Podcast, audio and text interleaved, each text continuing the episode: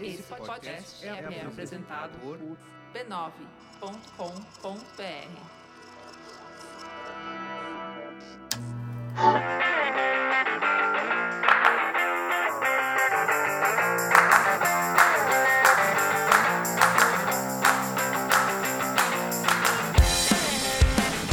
começando mais um Spoilers Talk Show, o podcast do spoilers.tv.br, onde a gente conversa sobre cultura pop e televisão.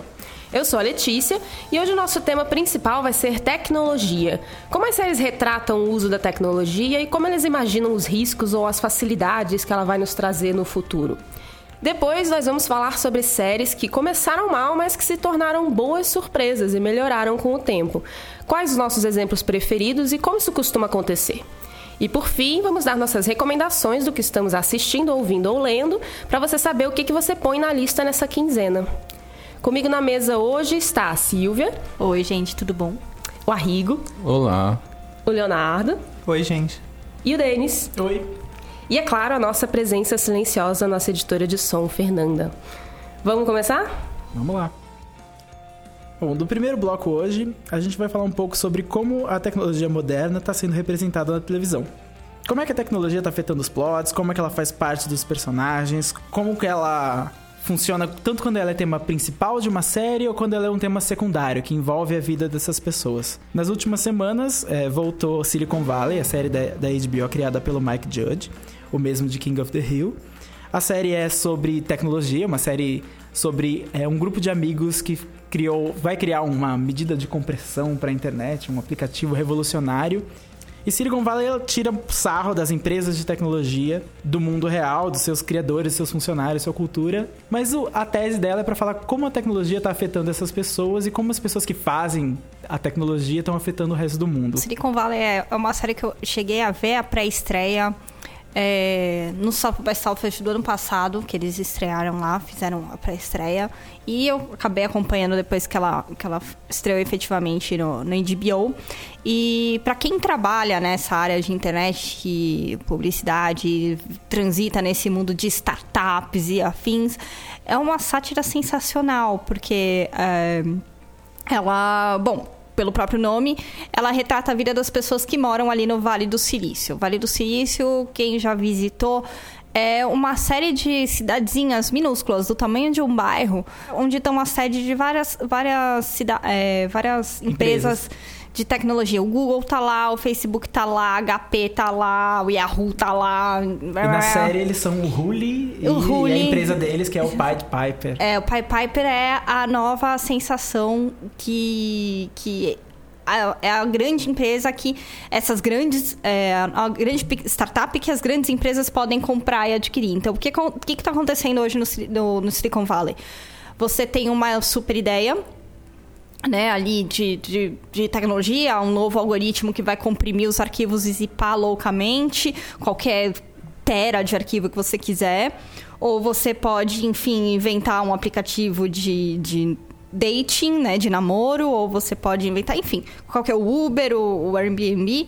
E ali ficam os investidores tanto independentes como do Google, do Facebook, que podem comprar o que você, a sua criação. Então tá todo mundo ali tentando ter uma ideia e virar milionário a partir do momento que você vende. E a série é exatamente sobre isso. Gente... Uma coisa legal da série é que, como ela é uma comédia, ela tira sarro de todo esse processo de compra e venda de empresas que têm só uma ideia e são vendidas por milhões de dólares.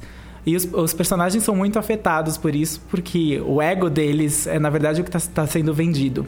É, é meio que até secreta da série é essa. Tô falando, ah, eles são gênios que têm uma ideia, mas no fundo é como essas tecnologias, eh, aplicativos e, e essas startups estão afetando a vida de, de, todo mundo, que eles estão super valorizando as pessoas por trás. É, tem uma. É, um artigo é, na, na Business Insider que ele fala sobre a, o solucionismo do que o Silicon Valley está criando, né? Não a série o, o, Vale do Silício, né? Porque todo criador, todo programador, todo o maker que está ali situado naquela região ou está indo para lá apresentar uma solução, ele está indo lá querendo solucionar algum problema da humanidade. Então, esse solucionismo, né? Igual foi o iluminismo, igual foi... É uma nova filosofia. Então, todo mundo Meu quer... Deus, solucionismo. Solucionismo. Que nome de filosofia horrível. Horrível. O que é solucionismo? Isso vai estar nos livros de história, gente. Vai, vai tá. É esse movimento todo que as pessoas estão criando pra, pra, pra solucionar algum problema teu, né? entendi. Então, assim, ai, as pessoas, meu, saem na rua pra pedir táxi. Eu vou solucionar Eles isso estão criando um criando app. problemas É, e criando então, soluções, soluções, depois é, disso. então, é. São esses problemas que desembocam em outras séries que acabam não sendo sobre tecnologia como Silicon Valley, mas falam sobre tecnologia. A, a melhor, e aí o bingo do spoilers The Good Wife. Yeah. É, Eu acho que The Good Wife é uma série muito boa, que consegue retratar a tecnologia muito bem, porque ela consegue fazer a tecnologia permear todos os aspectos da série. Então, a- ela aparece tanto nos casos do dia a dia, nos clientes do escritório, na campanha política, na, na relação da- dos filhos da, da Alicia com a campanha dela. E são A pequenas relação coisas dos também. filhos dela com a internet é uma coisa muito grande, assim. Acho que eles são a principal ponte entre os personagens e o público, o que, que é o, a mitologia, a mitologia não, o universo da internet que eles criaram. O Chamhan, que é o Google deles. O... Eles têm vários sites, eles têm um YouTube próprio. Dentro da série eles criaram toda essa mitologia de... Eles têm um Mark Aqui Zuckerberg tem pró- tudo próprio. isso, exatamente. É, E uma coisa que eu acho muito legal que The Good Wife traz é a. é, o debate aí realmente do, do quanto as leis, né, que são super Ah, tradicionais, têm que abarcar essas mudanças tecnológicas, né? Então, todos os, que- os casos aí dos clientes tecnológicos dele, o Chanham, que é o, eles são o escritório do Google, né? O Bitcoin, que é um O grande Bitcoin, mistério. que é o Bitcoin, e a, já teve casos que eles foram ajudados pelo Anonymous ali, e etc. Ou atrapalhados Ou pelo atrapalhados Anonymous. pelo Anonymous, né? Então joga ali o tempo todo. Então, como isso, a lei tá, não está adaptada e o desafio da Alicia, da Diane, do Carrie, do, do escritório dela, é achar a brecha que vai fazer essa tecnologia ou, ou como isso é operado se enquadrar na lei. E isso é uma Ou, necessidade ou se aproveitar, ou né, se das aproveitar brechas. das brechas. Né? Então é um exercício muito interessante que advogados hoje deveriam estar preocupados em fazer como eles fazem. Né? Hoje em dia tem advogados que se dizem. Eu sou advogado de direito digital. Não, cara, você é um advogado de direito. Uma vez o direito abrange a, realidade por completo. Então, tu saberia ter que fazer isso independente se você é especializado em digital ou não. Você é especializado em, em realidade. E realidade abarca a tecnologia. O legal de The Good Wife é que, além de deles terem esse foco no direito digital, que eles estão meio que abrindo jurisprudência, porque não tem um caso sobre isso, então eles estão abrindo precedentes, é que tecnologia nunca é vista como um terror na série. Tipo, oh meu Deus, o pânico da tecnologia. Mesmo quando alguma coisa acontece que os personagens não entendem muito bem, uma vez os arquivos deles foram todos sequestrados por um hacker russo. Sensacional esse e plot. Eles ficaram fora da- da- dos próprios processos, eles não podiam acessar nada até que eles pagassem o resgate dos arquivos. E porque a Diana abriu o e-mail sem querer. Porque ela abriu o e-mail, clique aqui, ela clicou, e daí, tipo, parabéns, você agora está isolada do computador e ela fica desesperada. Ela é a mais velha do escritório, então, ah, meu Deus, todo mundo olhando pra, ela que a culpa foi dela. Mas hum, a mensagem, a mensagem, se puder dizer que tem uma mensagem, nunca é cuidado, a tecnologia é um perigo para você, adulto, conservador, não sei o que. Não, é sempre a tecnologia está aí, nós temos que aprender a lidar com problemas e com vantagens, que é bom. É isso, e isso é feito muito bem justamente por ela aparecer em, em vários aspectos, em várias esferas da, da série, né? O criador de The Good Wife deu uma entrevista pra Wired falando que esse interesse deles em tecnologia é um interesse pessoal. Ele a, a esposa dele têm um interesse muito grande em como a tecnologia, como as pessoas do Silicon Valley, do Vale do Silício, estão mudando a vida das pessoas. E ele fala, se a gente não refletir isso nos nossos personagens, a gente não tá refletindo a realidade do dia. Isso, isso que é, o, o- é a tese por trás de todos os casos de tecnologia de The Good Wife. Isso é, é muito legal porque, é, principalmente quando é um assunto que não é de conhecimento geral, no caso da tecnologia ela é, mas até certo ponto. Nem, nem todo mundo tem conhecimento tão profundo de, de ferramentas ou tecnologias ou até legislação. É, é importante a TV retratar esse tipo de coisa e não retratar de uma forma alarmista ou Sim. de, né, fique com medo, porque você imagina, sei lá, minha avó assistindo. CSI Cyber e vem ligando pra mim falando nunca mais ligue seu celular, sei lá, sabe? Dependendo do jeito que a, que a televisão retrata determinadas coisas às vezes, ou com- como a tecnologia sendo esse perigo. Falando de CSI Cyber, alguém teve coragem de assistir o piloto? Eu. Pode falar alto, Silvia. Tá Eu- todo mundo te ouvindo. Eu, como, como vocês descobriram no podcast passado, eu sou o tipo de pessoa que me enfio nessas enrascadas, né? Mas você pode justificar essa porque tem a Patrícia Arquette. Então, é, tinha a Patrícia Eu, Arquette. assisti, eu quero assistir por causa da Patrícia eu, Arquette. eu, eu assisti por causa da Patrícia Arquette. Inclusive, a Patrícia Arquette já, já inclusive, às vezes, é, tinha... Eu gostava dela nesse papel de detetive que ela fazia em Medium. Eu era super fã Adorava. de É Medium. detetive espiritual, agora ela é detetive da internet. Da Antes era sem internet. tecnologia, agora com é tecnologia. com tecnologia, né? Tipo, ainda tudo Wi-Fi, né? Tava lá com os três episódios, né? E fui lá É bom. assistir tudo. Cara, eu, eu achei um, um formato interessante. Tá, é, em termos de. Não tem toda aquela pirotecnia que tinha no CSI Las Vegas, né? Porque não tem autópsia, o super zoom dos órgãos, tal, etc. Tem tipo gente consertando computadores. sentadas É, no então, computador computador, digitando. É, então. É, tem bastante isso, só que aí, pra mim, o deal breaker é total é porque tem Dawson. Ah, É. você não gosta de Eu não James gosto, Vanderbeek. eu não, Ah, não gosto O James dele, Vanderbeek então. entra Eu não sei. Ah, Ele é um dos então. policiais, tem Ele é o partner dela. Olha só. Então, Então, pra mim, que é isso não um deu. pra. Pra mim não deu, tá? Mas assim, coisas que são interessantes. Por exemplo, o primeiro episódio tem um, tem um caso horroroso de sequestro de bebês, porque eles viram uma fazenda de bebês. eh, De, de Na uma internet? é, na quando- internet, leilão de bebê na Deep Leilão de Web. bebê na pra- internet? Pra, outros, Ah, Deep pra Web, adotar. Deep Web. A Deep Web, é então, tudo sobre pra a Deep tratar. Web. É tudo Ah, sobre então Deep Web. É uma tá coisa muito interessante. louca. Alguém- assim. o que que é Deep Web? Então, Deep Web, primeiro que você precisa de um navegador especial para acessar a Deep Web. E a partir disso, você precisa. é, você acaba acessando aí sites que acabam tendo um monte de. de, de- enfim, atividades. Favorece o, o uso de atividades ilegais. Tráfico de armas, tráfico de pessoas, tráfico de drogas, tráfico de bebês.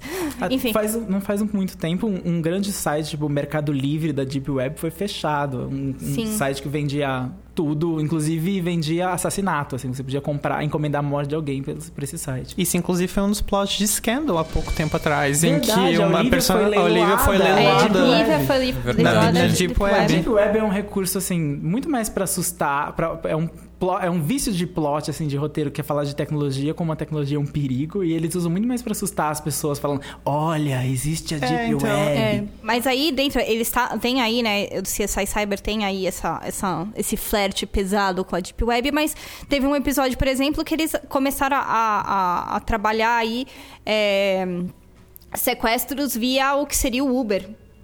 Olha É. só, eu sempre achei o Uber estranho. E o, o mesmo, o mesmo assunto, algumas semanas depois, apareceu é, Em em Elementary.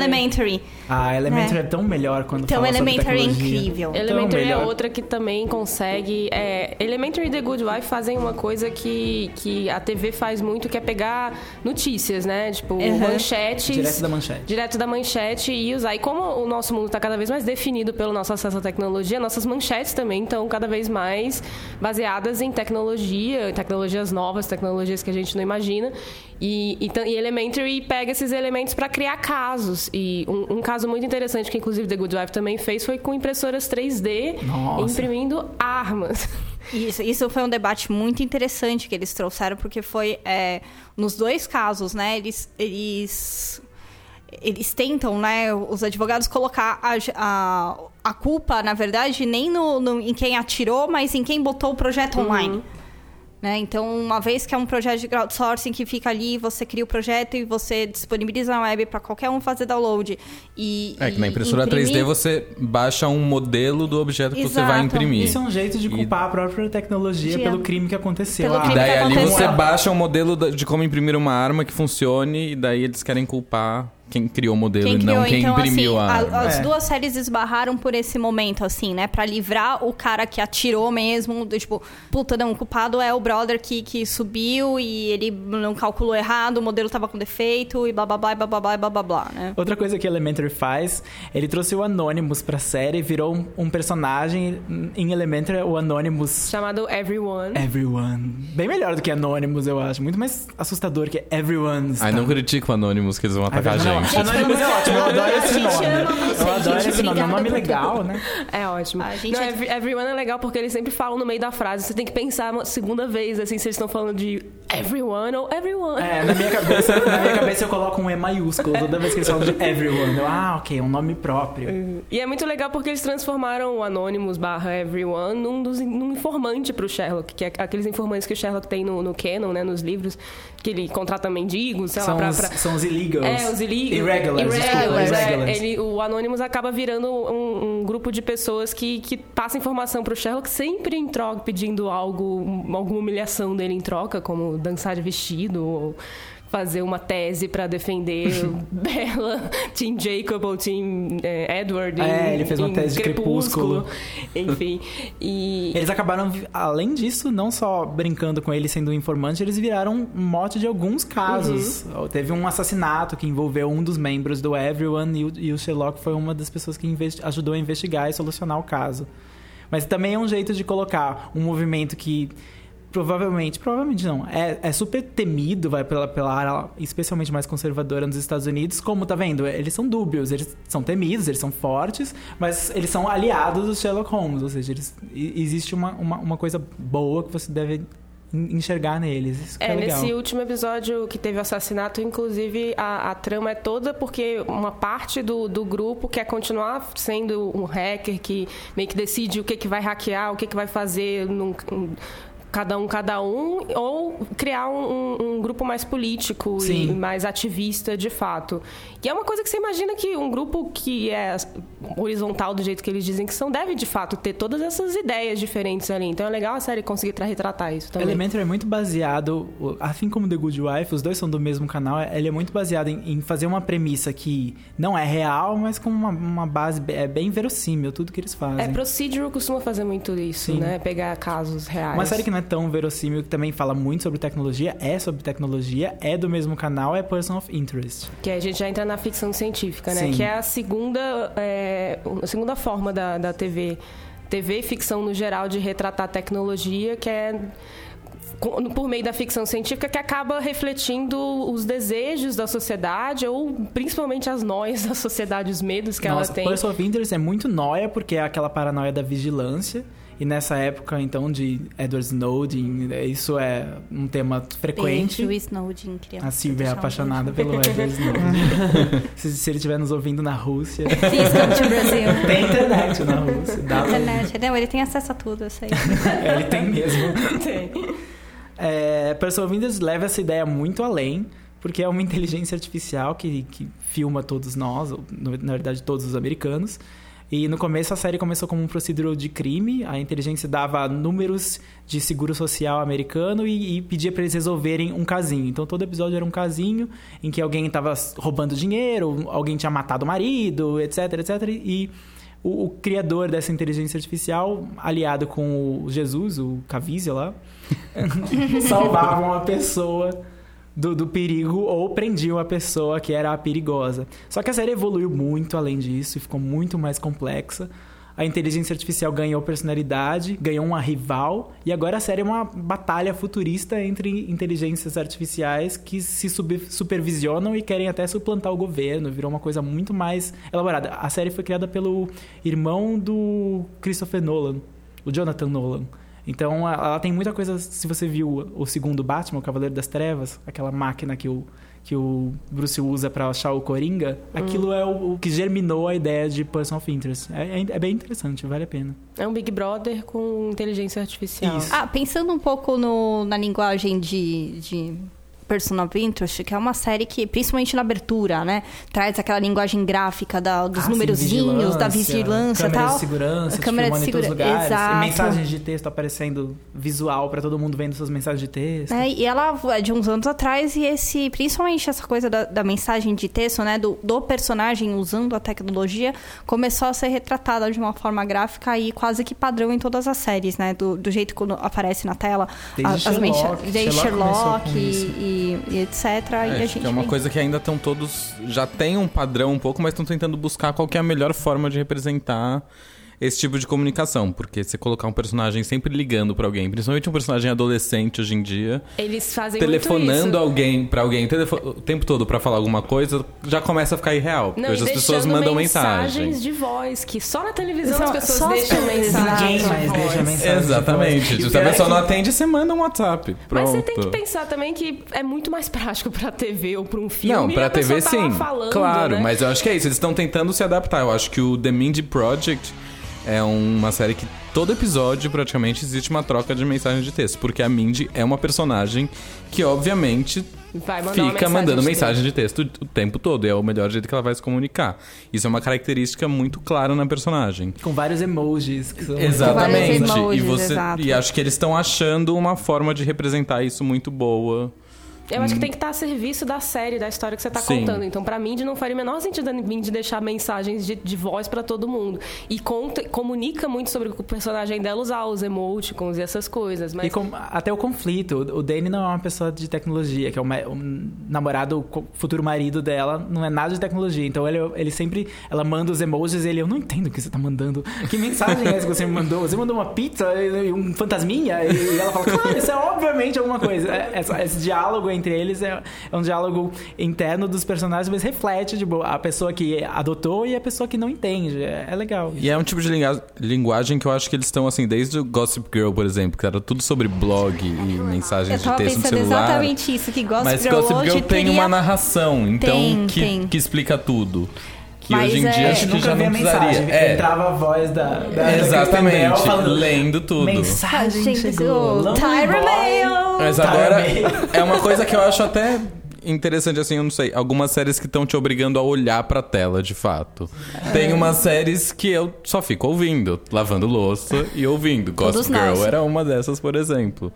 E The Mindy Project eu preciso olhar pra tela, porque vai rolar uma troca de, de mensagens de texto de uns três, quatro mensagens. Se eu não estiver olhando, eu não vou saber. Em paralelo com o diálogo, né? Então, Exatamente. Tipo, dois personagens e dois combinando alguma coisa, falando mal do personagem que tá falando, que não tá incluído Que também mensagens. acho que tem a ver um pouco. Também tá ficando cada vez mais comum ter legenda em série. Personagens falando em outras línguas. Sim. Em, legendado em inglês, que é nos Estados Unidos, que também te obriga a olhar pra Temos tela. toda uma teoria sobre línguas na série, mas isso vai ficar pra outro podcast. Sim.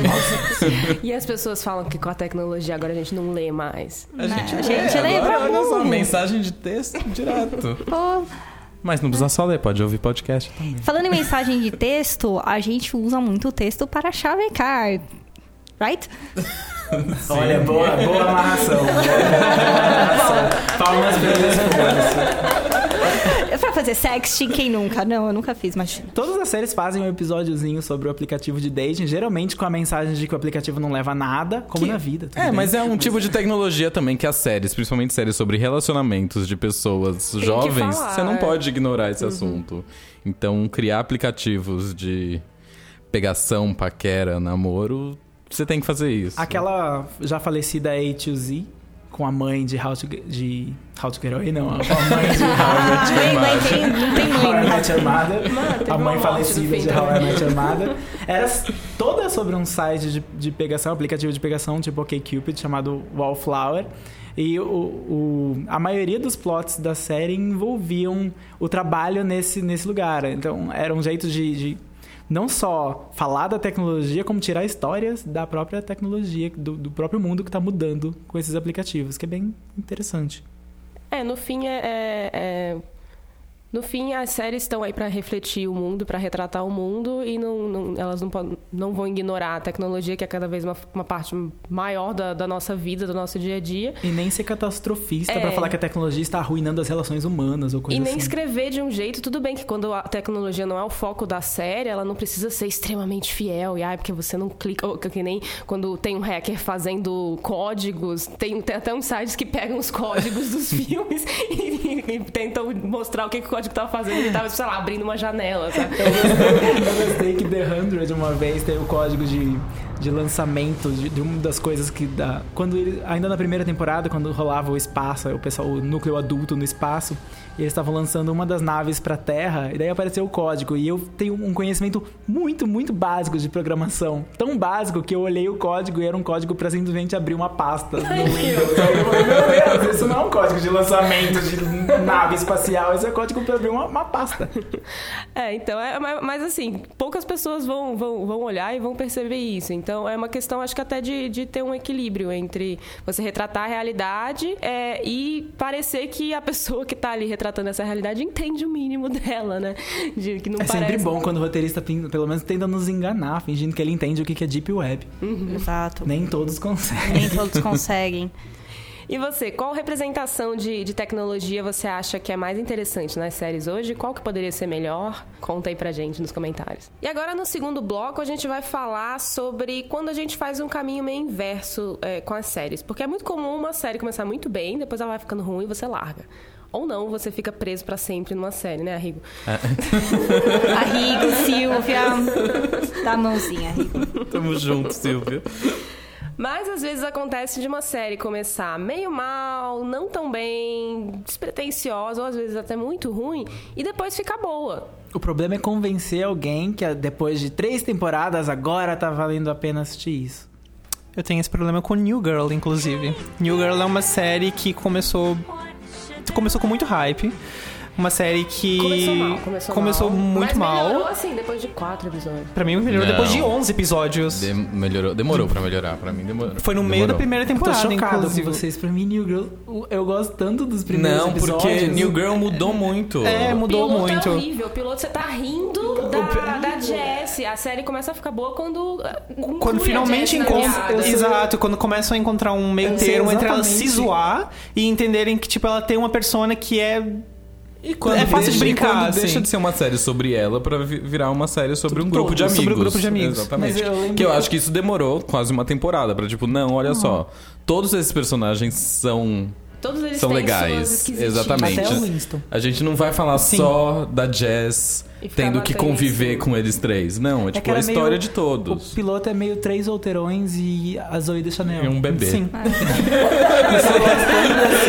É Boa definição. No gosto começo da era. cena que ela vai na casa do namorado pegar as coisas de volta e daí quando ela sai correndo porque ela não teve coragem de avisar pra ele que ela ia pegar, então ela simplesmente pega as coisas de volta e sai correndo da casa dele. Ela tá vestindo várias roupas e- com várias coisas e o Schmidt acho que tá no carro e ele vira e fala: "Oh meu Deus, é a Helena Bonham Carter saindo da casa". eu ri tanto nessa cena que pra mim o piloto é ótimo. não, o piloto não é ruim, piada. mas eu acho que a série demora um tempo pra se encontrar. assim. Parks and Recreation aconteceu isso também, a primeira temporada, e é um problema parecido, porque a primeira temporada também ria muito da Leslie, era, era Sim. muito todos contra a Leslie, a Leslie era uma figura meio, não era carismática, e aí com o tempo, ela, na segunda temporada já, na verdade, eles já arrumaram O isso. primeiro acertaram episódio o tom. da segunda temporada é ok, essa Já é série outra vai ser série, boa. é. É engraçado, é uma série que todo mundo me fala que fica melhor na, na segunda temporada. Eu gostei da primeira, eu só vi a primeira temporada Olha, ainda. nossa. assim. É que a Eu- primeira- a primeira é, vai amar, então, então eu, me digo- eu acho que sim. A primeira é mais The Office, no sentido de ser mais É, eu- ácida e ela ser a- o pato das piadas. O que eu entendi de The Parks and Recreation é que ela realmente é uma série mais. Ela, na verdade, é um spin-off. Não é uma série feita mais ou menos nos mesmos moldes de Office, ou era um spin-off. não oficial Não de The oficial, Office, tá. Mas não é, não é, não é um spin-off Sim. de É, fato. não, não é o mesmo universo. Não, nem os mesmos atores, nem nada. Entendi. Mas, gente, assiste a segunda temporada. Tá esperando. A mágica da segunda temporada aconteceu em Scandal também. Sim. Porque a Segunda primeira temporada... temporada- é. Gente, eu odiava aquela primeira temporada. A primeira temporada, ainda bem que ela é curta, né? Ainda bem É. que ela é curta. Não, ainda o bem final tipo, é bom. que Parks e Scandal tem primeiras temporadas curtas, porque senão É eu que- teria largado no será meio. que essas séries que estreiam no meio do ano, estreiam no verão, tem mais dificuldade? Porque séries que tem 22 episódios, geralmente é é viver ou morrer pela primeira temporada. Se Eu não acho for que elas- já era. Eu acho que elas são colocadas no para estrear no verão porque elas já não Não sentem, as É, pessoas não devem sentir a firmeza. emissora já não acreditou muito, falou: "Vamos colocar no verão, depois você The vê que, que estreou vai dar". assim, fora de temporada. Também Gente, começou... aquele piloto de The Hundred. Ah, Foi eu que é- gosto também. Ah, eu Então, não. Mas não- assim, quem está no. Eu não embarquei nessa. Não, ele é divertido, mas Ele é não tipo pelas mesmas razões que ela é incrível a segunda, hoje. É, Sim, gosto. Eles todos foram criados no espaço e daí assim que eles chegam na Terra, eles imediatamente se relacionam muito bem com floresta, com céu, com rios. Eles nunca viram rios, Então- mas eles estão nadando. Como é que eles nadam? Onde eles a nadar? The 100 eu gostei justamente por causa dessa premissa. Eu acho a premissa de The 100 muito boa. Tipo, tem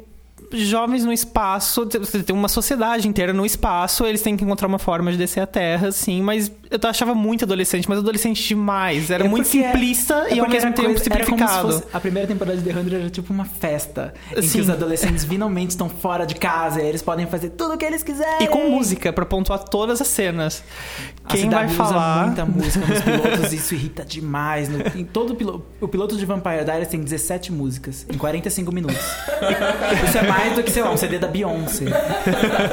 E o que acontece quando a Olivia chega na Terra, Denis? O que que Ah, toca? Toca Radioactive Imagine Dragons. e a Terra é Radioactive. Isso é tão bom. Isso é tipo de piada, sabe? Que, que Mas- interna. The 100 pra mim é tipo um exercício de paciência, porque ah, eu vou aguentar essa primeira temporada, porque vocês, inclusive, me garantiram Não, e é, que eu a segunda Sim. temporada é muito melhor. Na primeira temporada E eu já tem assisti, uma eu acho que boa se eu tivesse virada. começado a assistir na época que passava, Você não eu ia gostar. largar no meio e desencanar. Não, a gente garante pra todos os nossos ouvintes. The 100 vale a pena. Vá no Vale muito Netflix, a pena. The Play, É porque meu, The 100 vai. teve o começo bem morno, bem básico, que é o que o Léo falou, ah, é aquela premissa de jovens na Terra. Interessante, mas não vamos desafiar muito esse conceito. E daí, de repente, os roteiristas meio que tocaram o foda-se. Nesse podcast pode falar foda-se, né? Pode. Tocaram o foda-se. Obrigada, vai de ficar na Deep Web, esse podcast pode falar. É engraçado, eu acho legal ver quando uma série meio que acha a identidade dela, porque o The Lost no começo ela tirava pra todos os lados. Tinha fumaça de, The Lo- de Lost, tipo, tinha todo tipo de plots puxados de todas as outras possíveis séries que já foram vistos de alguma forma. Sim. Até melhor explorados em vários casos, só que daí ela largou tudo, tocou foda-se mesmo. O e- Lost é o caso ao contrário, porque o Ah, não, começo. não, não tô comparando. É, só. não, é, não. É que Lo- Lost, esse começo tão, de várias coisas jogadas era o que interessava todo mundo. Porque, ah, meu Deus, o que é o monstro? Ah, por que o avião caiu? Por que, que a ilha é mágica? Por que, que o fulano Um tá andando? polar. E o problema é, eles jogaram várias bolas no ar que eram interessantes e no final eles não pegaram nenhuma porque eles eram malabaristas péssimos.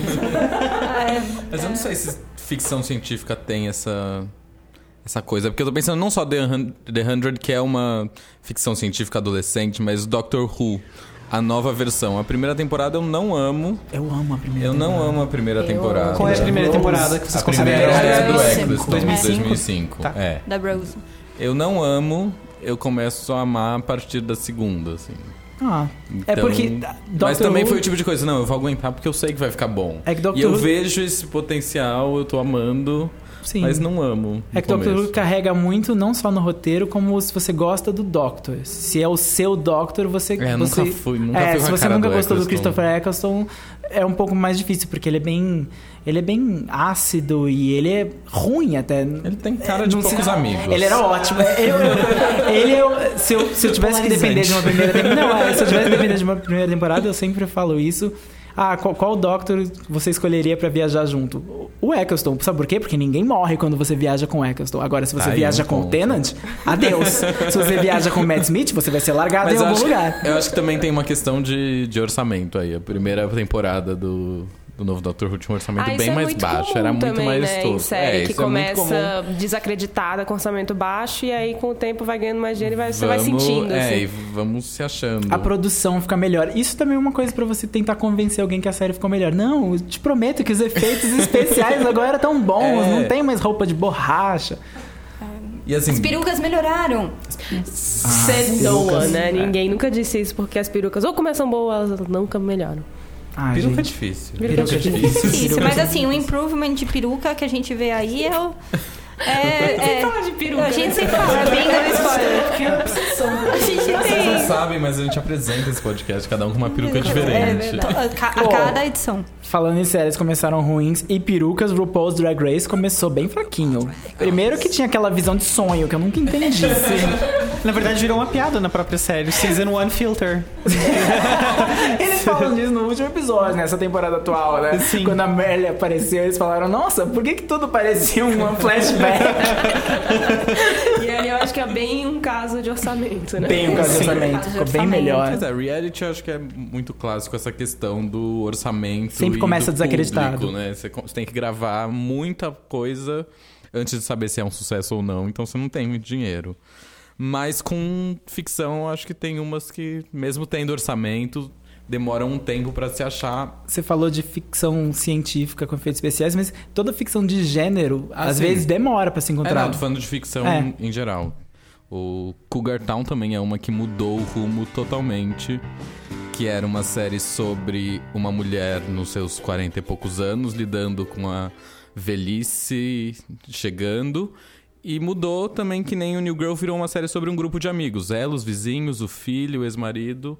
Mudou completamente, tanto que virou uma piada recorrente da série que o título não fazia mais o menor sentido e toda a cartela de título tinha uma piadinha colocada pelos criadores. Mudou até de Nossa, canal. eu vou, eu vou usar Mudou isso de canal também. depois de alguns anos. Eu vou também usar como dica, porque eu também só vi a primeira temporada de Cougar Town e eu já gostei. Então se melhora Não, também. Melhora muito. Depois, no- no- na última temporada. A gente tá conversando nesse podcast. Esse podcast tá sendo insano. A gente tá simplesmente conversando sobre o que a gente gosta.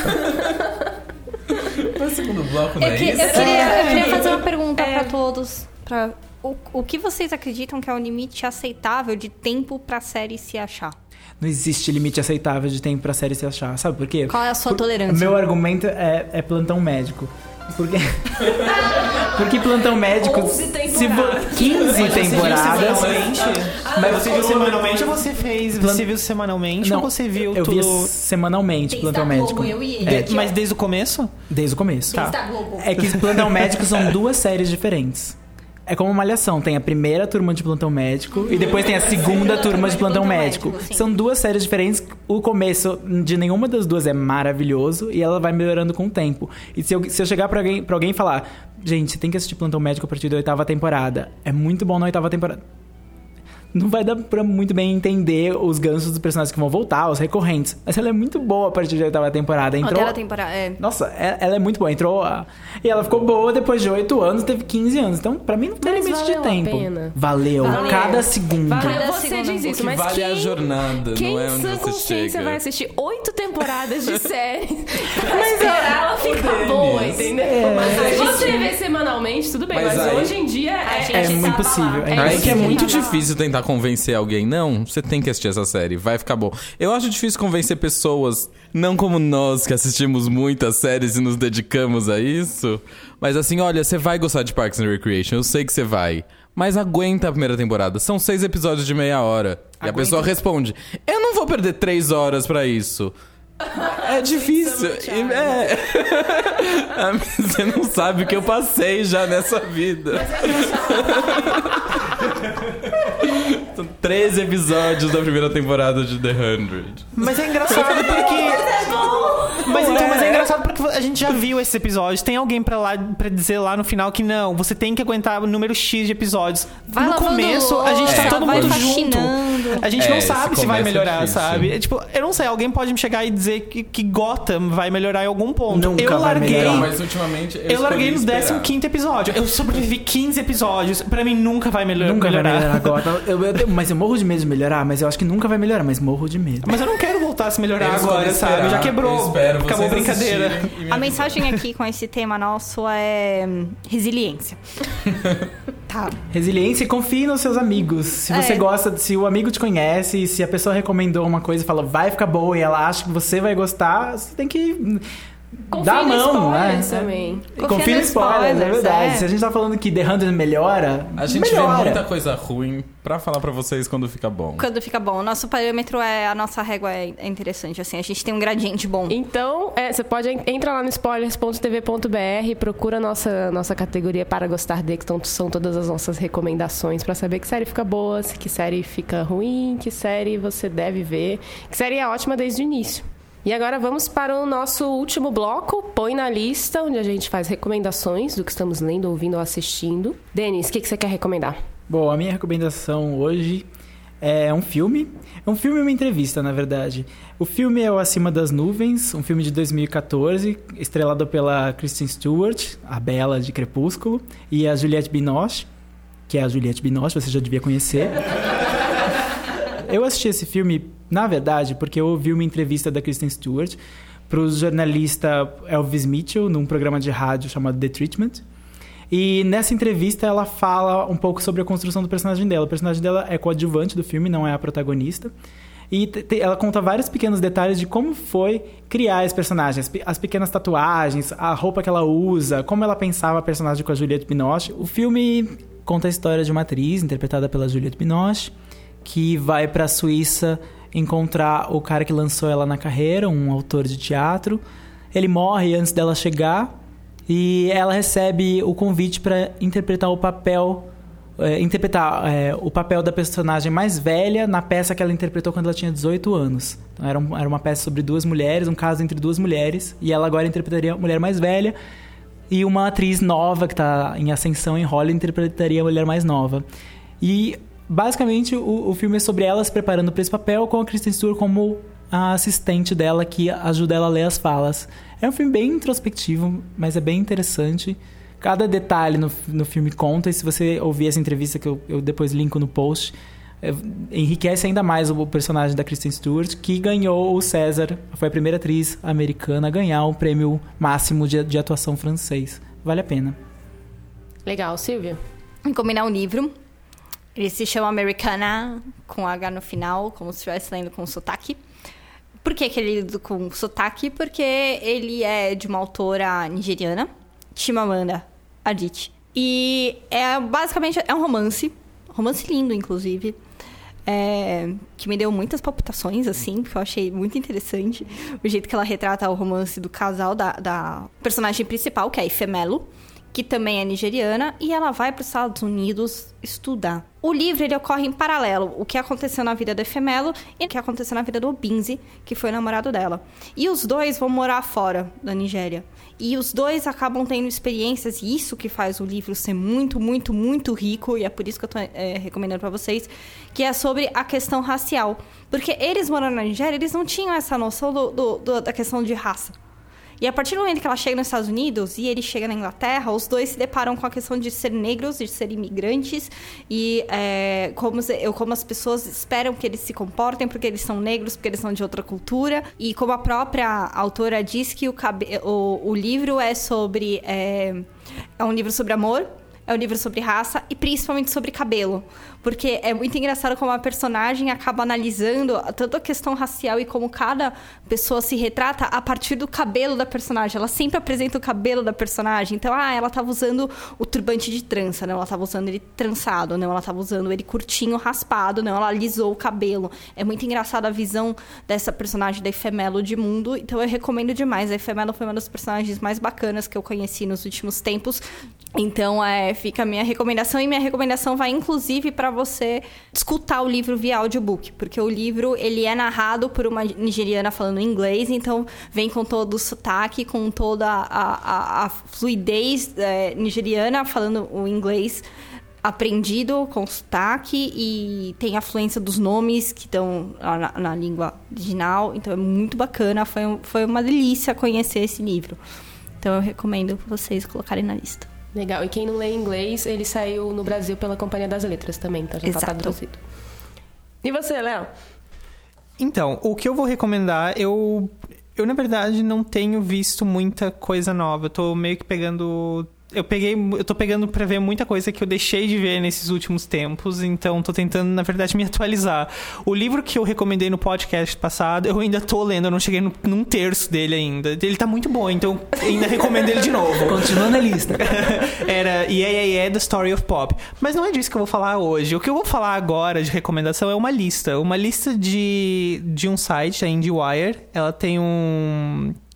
um não sei se é um, pode ser chamado um subsite, a playlist. É uma espécie de blog dentro do site IndieWire que, por, si, por sua vez, já é uma espécie de blog como o AV Club. É um blog muito grande. É, é uma lista de filmes de terror, porque eu gosto muito do gênero. E é uma lista de outubro passado, uma daquelas listas que geralmente saem por volta do Halloween, no final de outubro, que é os 25 melhores filmes de terror do século 21 até agora. Você vai encontrar o link para essa matéria no, na- no final da página dos spoilers. É uma lista muito boa, porque ela, porque ela tenta. Ela expande um pouco o termo terror e esses 25 filmes que tem coisas muito conhecidas nessa, nessa lista, coisas mais clássicas também. ahn, vale a pena. Eu acho que todos os filmes nessa lista valem podem ser conferidos. Uma boa pedida. Põe na lista esses 25 filmes. É, põe na lista. É uma Inception. Põe na lista. É uma lista na lista. Põe a lista na lista. Ince- Inception. A gente não precisa fazer mais recomendação pelos próximos 25. Podcast. Você tá dispensado tenho próximos crédito 25 agora. pod- é. E você, Arrigo? Eu vou recomendar uma série, é o Inside Amy Schumer. A série estreou a terceira temporada na semana passada. Só que agora eu acho que é um bo- bom momento pra indicar ela porque a Amy Schumer tá em alta nesse momento. O... Ela foi apresentadora do MTV Movie Awards algumas semanas atrás. E ela tá protagonizando a nova comédia do Judd Apatow, que chama Trainwreck, que já estreou nos Estados Unidos. Tá... Tem recebido umas críticas boas, tá com uma audiência boa. E, além disso, no episódio de estreia, na semana passada, teve dois quadros que foram muito comentados. Você deve ter visto na sua timeline no Facebook ou no Twitter. Um que ela junta a Tina Fey, a Julia Louis-Dreyfus e a Patrícia Arquette para falar sobre o envelhecimento das mulheres de Hollywood, qual a diferença do tratamento dado para as mulheres e para os homens. E um outro que ela faz uma paródia da série Friday Night Lights, é, falando sobre a cultura do estupro entre os entre jogadores de futebol americano das universidades.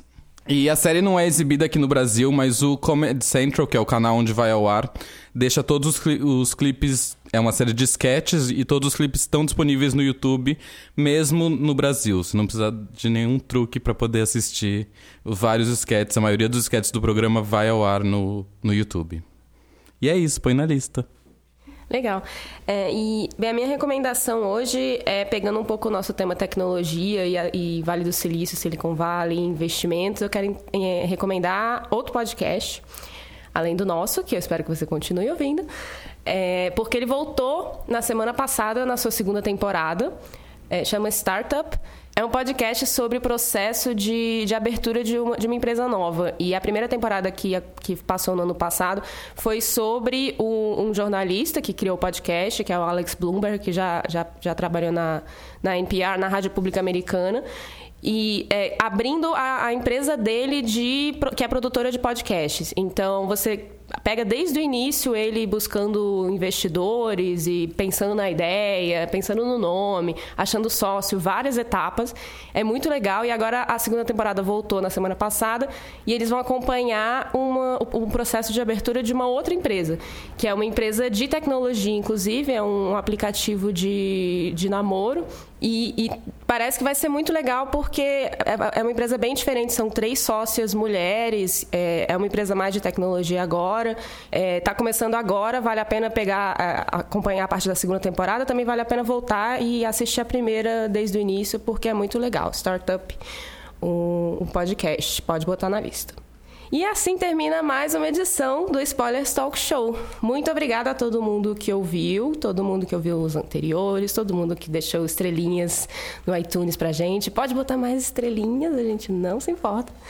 A gente quer agradecer o, o B9 pela parceria pra, na gravação aqui do podcast.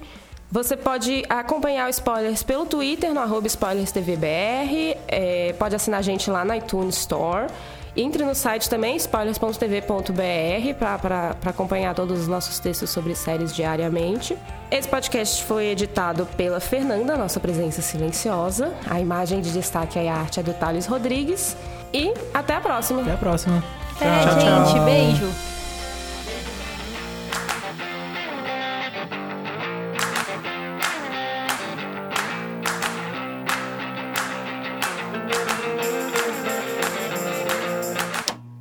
Beijo, Snowdin.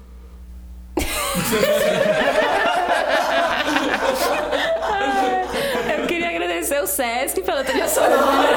A gente sempre termina, tá vendo como a gente sempre termina com um riso do sitcom. A gente sempre termina com um riso do sitcom, a gente congelado.